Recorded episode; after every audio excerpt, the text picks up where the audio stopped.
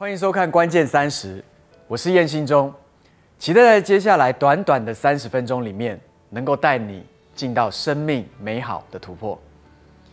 我在教会全职服侍学生跟社青们，已经超过了十五年。光是邀请我在婚礼证婚的新人，都已经超过了百对。因此，我常常为青年的择偶跟婚姻来祷告跟祝福。我相信上帝在每个人的身上。都有一个柔美的计划，同时我也会鼓励每一位年轻人，他们要委身进到两性关系的里面，愿意更多的认识自己，为爱去调整自己，寻找身心灵真实契合的另一半，来领受神所设立美好的婚姻。我相信这样才能够带下祝福、医治跟恢复。因此今天。好不好？我们就来谈谈这个大家都有兴趣的话题，就是要如何找到你的 Mr. and Miss Right。我们常常说，交往的目的其实是为了婚姻，而婚姻在神的眼中到底有多宝贵呢？其实我们从圣经当中不难找到各样的经文在叙述。你有没有想过，耶稣所行的第一个神经为什么会是在婚宴中？他把水变成了酒。为什么第一个神机不是瘸腿行走、瞎眼看见，甚至叫死人复活呢？却是把水变成酒，而且是在婚宴上面。耶稣原来他也会参加 party 哦，而且他是乐于走到人群里面的，他是在婚礼里面与人一起同乐的，并且他为着两个人愿意立下盟约而开心，并且祝福的。因此，在约翰福音第二章里面说到：“好久留到如今，婚姻在神的眼中是极其宝贵而且重要的，以至于他也用羔羊的婚宴来形容耶稣最终与我们，或者是与教会之间的关系。他要亲自来迎娶我们，那将是一个永恒的盟约。我常常在证婚的时候听到一些新郎的誓言。”我说实在的，我为这些新人捏一把冷汗。你知道为什么吗？因为有人会说，妻子所说的永远是对的，所以他的誓言可能会这样说：他说，老婆永远是对的。如果不是，那肯定是我想错了；如果我没想错，肯定是我听错了。反正老婆永远都是对的。我也听过有人这样说：老婆的话全都要听。Shopping 全部都要赔，并且严格遵守新三从四德。哪三从呢？老婆出门要跟从，老婆命令要服从，老婆讲错要盲从，老婆化妆呢要等得，老婆花钱要舍得，老婆生气呢你要忍得，而老婆生日你千万要记得。他们说的好像很有趣，但是他们却不知道，对神来说，在一个婚礼这么神圣的一个盟约当中，他们所说的誓约是非常严肃的立约，而且他们所说的是不能改变的，因为他们并不像是一个合约，好像说毁就可以毁，只需要付一些赔偿。但对神来说，婚约却是一个盟约，是需要用生命。付上代价的，所以当耶稣说他爱我们的时候，他绝对不是用嘴巴说说而已，他是用他的生命来证明。因为圣经上面说，神爱世人，甚至将他的独生子赐给他们，叫一切信他的不至灭亡，反得永生。耶稣他是被赐下的，他是带着一个任务来到这个世界上面的。他是不断的付上他生命的代价的，他不只是付上三十三年生命的代价，他还付上了走上十字架上面的代价。他是无罪的，但是他却背负起所有人类的罪恶。他因为爱人，所以他为人付上那个生命的代价。当他走上十字架的时候，圣经上面形容说，他好像一个待宰的羔羊，他是无声无息。他没有任何的抱怨，因为他知道这就是他生命里面的一个 mission。他就是要来到这个世界上面，付上代价，让所有他所爱的人知道，他先爱了我们。耶稣的爱充满了我们，而不是他个人的利益。同样的，若是我们想要进入一个蒙福的婚姻的里面，那么我们就应该以婚姻为前提来交往，而并不是随着自己的喜好，或者甚至抱着玩玩的心态来交往。那么，在找寻 Mr. Right 或者 Miss Right 之前，我们是否是应该要学习如何先预备好自己，能够成为 Mr. Right 或是 Miss Right 呢？所以，首先我想要先打破许多基督徒对于进入婚姻的想法，好像认为神一定会为我预备另外一半，甚至幻想如同电影里面的情节，男女主角巧妙的相遇，因此蹦出那个爱的火花。因此，我甚至听过有人有这样的祷告，他说：“让我喜欢的男生能够跑到我前面的时候呢，刚好撞到我前面的柱子摔倒。”那就会是神给我的印证。拜托，亲爱的弟兄姐妹，不要再这样想了。若真是神有为你预备了的 one，我们所谓的那个唯一、唯一、唯一，那么我告诉你，世界早就大乱了。为什么呢？让我们来用头脑想一想：如果这个世界上面只要有一个不愿意顺服他的人，娶了不是神原本为他预备的那个的 one。那么这一个错，是不是就造成了天下都大乱了呢？所以，并没有那个唯一，也并没有那个的 one，对象是需要你用智慧来判断、选择的。所以从创世纪开始，上帝告诉亚当跟夏娃，有生命树跟分别善恶树，只有生命树上的果子是可以吃的。由此可以知道，上帝尊重我们的自由意志，但是我们仍然需要选择跟判断的能力。因此，有关婚姻的事情是不可以发预言的，因为如果我们这样做的话，我们不是就剥夺了上帝起初给人类选择的自由意志吗？举一个我非常好的例子，在十八年前。我刚回到台湾，我回应神全职的呼召，但是那一年我仍然在职场里面工作。当时有一位常常为我代祷的代祷者，我要说他常常的祷告领受是非常准确的，他也非常爱我。但有一天他跟我说，我在我祷告里面我看到你跟某某某姐妹你们交往了。你知道，当他这样跟我讲的时候，我里面不是快乐。反而是一个很沉重的负担在我的里面，就是我从来对这个姐妹是没有好，不是是没有一个特别的，好像呃呃呃呃爱好的。所以在我的里面，我就很纳闷：是神，你真的要背让我背负一个恶，是我不能承担的吗？今天如果从一个代祷者的口中都说出来了，我到底该怎么样来面对呢？而且他不只是对我说。他还对那个姐妹说：“我们两个本来是非常好的朋友，但是后来我发现这个姐妹看我的眼神都不太一样了。我真的不晓得到底该怎么办。我就跟神说：‘神啊，若这真不是属于我的，你就把这杯挪去吧。’其实我是带着一个非常开玩笑的一个心态在面对这样事情，因为我真的不知道该怎么处理。但是我心里真的在想：神真的会这样做吗？”后来我做一个决定，神，如果你没有让我知道，你自己没有对我说什么，那么我就把这件事情当做一个参考。在很多的时候，如果我们对人发出这样生命的预言，可能会让别人带来很大的困扰。毕竟神给了我们自由意志，他让我们选择我们的婚姻伴侣，因为当我们走到红毯的那一端的时候。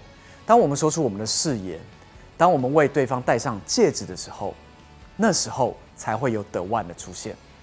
因为当你说的誓言就进到了盟约，而盟约就真正的代表了那个人一辈子都是你的的万。所以，让我们对于婚姻是用智慧来处理的，让我们有智慧来选择，让我们不是听别人对我们说什么，我们要相信神可以对我们亲自的来说明，所以让我们都能够自己有聪明智慧来做最好的判断。我跟我太太佳琪在交往前，其实我曾经交往过四个女朋友，前面三个都是十七、十八岁那种纯纯的爱，你知道不小心牵到手就脸红心跳。但也都交往不久，几个月就分手了，而且超惨的，就是我都是被甩的那一个。你知道他们给我的理由也都很可爱，比如说有一个就跟我说，联考快到了，所以我希望你能够好好念书，考完之后呢再来找我。结果联考考完之后呢，我就换下一个了。而另一个呢，是我们在交往前，同时间有好多人都在追他。最后，他决定要跟我在一起，但不到两个礼拜，他说他其实有点混乱，也还没有预备好，因为其他的追求者仍然持续的不断追求他。当然之后，他也没有和任何人在一起。我是觉得这个女孩在当时候他做的这个决定是相当成熟的，但是老实告诉你，我伤心死了。一直到第第四个，才是我非常认真交往的，这一交往。就交往了六年，但是从来我对于交往都没有一个正确的认识。过去没有人来教导我们怎么进入到交往，所以我完全都是用一见钟情来判断。其实有多少人你知道一见钟情本身其实并没有不对，但是若没有愿意花时间认识的阶段，而只是很非常快速的凭着冲动而进入交往的话，它可能会带出以下。三个结果，第一个结果，你会忽略整个关系里面的其他部分。举例来讲，你知道许多男女朋友在吵架、争执，过得很不好，可是他们一直用他们曾经那个一见钟情的强烈的感觉，还有幻想来支持着他们的关系。他常常告诉他自己说：“我如果失去他的话，我就再也找不到一个更好的了。”我想到了那个曾经一见钟情的感觉，实在太美妙了，就如同神话故事一样。虽然现在问题是一大堆，他们还是认为那个一见钟情的感觉实在是太奇妙了。第二个，你会错失找到长久跟真正的爱，你可能真的会错失去找到那个长久跟真正的爱。我举例来讲，有人就会对我说：“牧师。”我真的很喜欢他，可是我们认识那么久了，我们只能做好朋友啊，我们很难做男女朋友啦，因为那样真的很怪。我们已经同一个小组很久了啦，不行啦，不行啦，没有那个一见钟情的感觉，没有那个心儿蹦蹦跳，或者天旋地转，或者小鹿乱撞，所以不会是他的啦。所有的化学反应都没有啊。电影不是都会演？世界会为我们的相遇停止转动五分钟吗？其实你们已经是好朋友了。你知道能够一起服侍，一起面对问题，人生有同一个方向，同一个呼召，甚至在同一个感动的里面，甚至有时候聚会可能都坐在一起。你们都在等待另外一半的出现，会不会？当你在一见钟情的概念里面。你就错失了那个真正可以成为你一辈子的朋友的伴侣呢？事实其实是什么呢？你只要一下子就可以有迷恋的感觉，但是真爱却是需要时间的。第三种，你可能迷恋的呢，只是一个形象而已。比如说，他穿了什么衣服，他的身材如何，他现在开的是什么车子。他多有钱，他做什么工作？你知道你的迷恋可能是建筑在你的幻想上哦。有些人会跟我说：“嘿，你知道吗？我男朋友是篮球员。”有些男人会说：“我跟你讲，我女朋友身材超赞的，她又高又瘦，她是模特儿。”其实你知道吗？这些都不是真正的她，你其实在爱一个偶像。我举一个我在大学的例子。我在大学的时候呢，我常常去夜店玩，当时还没有回到神的面前。你知道，在夜店玩的时候呢，我有非常多的好朋友，那么其中有一个女孩子呢，呃，我们在夜店的时候呢，她被一个男生搭讪，这个男生呢就来到她的面前，告诉她说：“呃，我可以认识你吗？然后我可以跟你做朋友吗？”事后这个女生就告诉我说：“刚刚那个男生其实长得真的不怎么样，为什么他有勇气来跟我搭讪呢？”而到了下一个礼拜，我们又去到同一个夜店，这个男生又来了，但是这个男生这一次他穿着西装笔挺。上个礼拜他穿 T 恤，这个礼拜他穿西装。他来的时候，他同样的说：“嘿，我真的很想跟你认识，我想跟你做朋友。”而在事后呢，这个女生就告诉我说：“这个男生真的很有魅力耶，他长得真的很帅耶。”那个时候，我突然间我就很愣在那个地方，想说：是我喝醉了呢，还是你喝醉了？是我的头脑有问题呢，还是你现在不清楚？因为这个男生明明就是上个礼拜同样的男生啊。他只是穿着不一样，为什么你就有一个不一样的感受呢？这个女生就告诉我说，她对于穿西装的男生，她总觉得那是一个身份地位，而且那是一个在她里面的特别的形象。她说，每当一个男生穿着西装来接近她的时候，她就感受到极大的被尊重，而且她感受到很有面子。所以你知道吗？原来对于一些这种外在的幻觉，其实不是少数的人有，而是大多数的人都有。比如说我自己来讲，我从小在那个年代所受到的日本偶像明星影响相当的深。你知道当时候我的偶像是谁吗？酒井法子，还有少女队，他们都是长得小小的，很可爱，眼睛大大的，所以那种一见钟情的感觉。使我过去跟那六年的前女友完全没有好好的认真在交往的过程里面，彼此发现那些太大的不同，以至于我们都在争吵不断，分手又再一次在一起又分手，这样分分合合了六年，直到了二十七岁，我回到神的面前，圣灵很清楚的对我说话，我就决定为神分别为圣出来，离开这段感情。回首这一切，我才惊觉，原来我一直陷入在一见钟情的梦幻的里面。亲爱的朋友，如果你也是这样的状况，我希望借由我的分享，能够带你重新思想一下，什么是以婚姻为前提的交往，而这样的交往如何避免在迷失的里面。在下一集的里面，我们将会更多的跟各位分享。如何来找到 Mr. Right and Miss Right 的条件？最好不好就让我们一起来低头祷告。亲爱的天父，我们来到你的面前，主，我们谢谢你，因为你是赐婚姻的神。你告诉我们，生命里面有两大重要的抉择。第一个重大的抉择就是能够接受你成为我们个人生命的救主，使我们的生命重新的回到正确的轨道的里面。回到起初你创造我们的样式，而第二个重要的抉择就是我们能够选择正确的人生伴侣，那个 Mr. Right 跟那个 Miss Right 能够进到我们的生命里面。因为一个人他的生命若是有一个对的人在他的生命里面帮助他，那是何其的美好跟美妙。主因此，我向你来祷告，为着电视机前面的观众朋友，向你向感恩。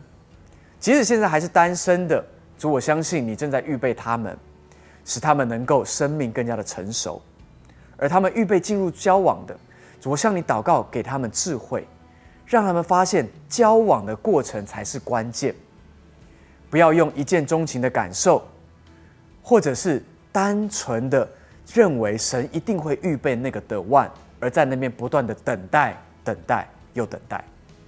主，我向你祷告。给他们聪明智慧，让他们懂得看见主你所在他们身边所摆下里面有许许多多的人，而这些美好的人，他们能够用他们的分辨能力来选择那个对的对象。亲爱的主，我祷告更深的祝福所有电视机前面的观众朋友们，他们都能够有一个美好的婚姻关系，他们都能够找到一辈子的 so friend。是他们能够一辈子走在一起的，是一辈子能够谈天谈地，一辈子能够彼此互相扶持。君主向你来祷告，让美妙的婚姻不断的在这个地球上面发生，让我们都能够走进和你心意的交往跟婚姻的里面。